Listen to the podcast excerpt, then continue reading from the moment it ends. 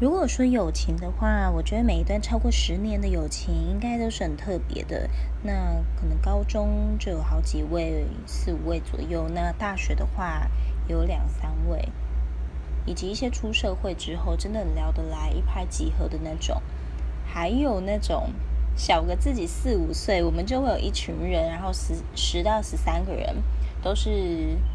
比我年纪好小的，大概三三到五岁这样。我们会一起去台湾的各个地方玩，然后玩的很疯，然后喝酒喝喝 all day 那种，然后在民宿就是唱歌打牌，然后一直一直非常的释放自己这样。还有就是我喜欢非常喜欢吃骨头，对，就是骨头，所以他们会把吃不完的骨头丢给我，这个也是一个很特别的友情。不过我也不是谁的骨头都吃啊。